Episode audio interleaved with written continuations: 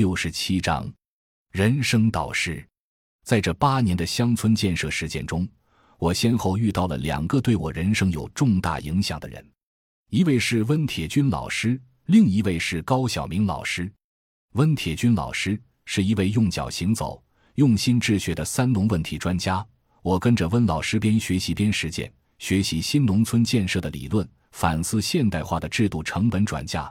老老实实接触基层实际，扎扎实实在乡村搞合作实验，搭建全国合作组织网络，倡导爱故乡的社会理念。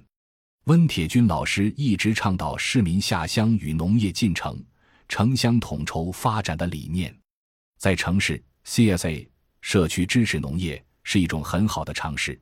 小毛驴市民农园成为这个行业的标杆。生态多样、文化多元。食材健康的乡村，对生活在钢筋水泥中的城市居民而言，无疑是一个美好的去处。高晓明老师是一位有着丰富经验的酒店经营管理专家，曾参与中国第一家五星级酒店金陵饭店的筹建。在三十二年的从业时间里，他全程参与了十六家五星级酒店的筹备与运营。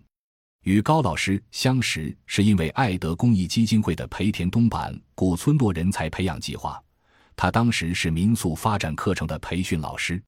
他认为，目前的乡村旅游精品民宿无疑是一个非常好的旅居载体。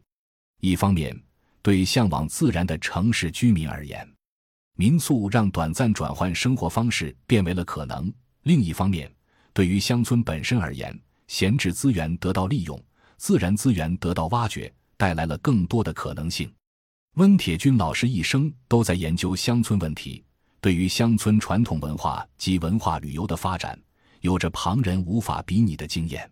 高晓明女士从事五星级酒店管理经营三十余年，对顾客的需求与民宿的管理经营有着独到的见解。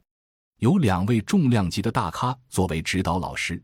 让我们在乡村旅游的开发实践中有了更加明确的指导方向。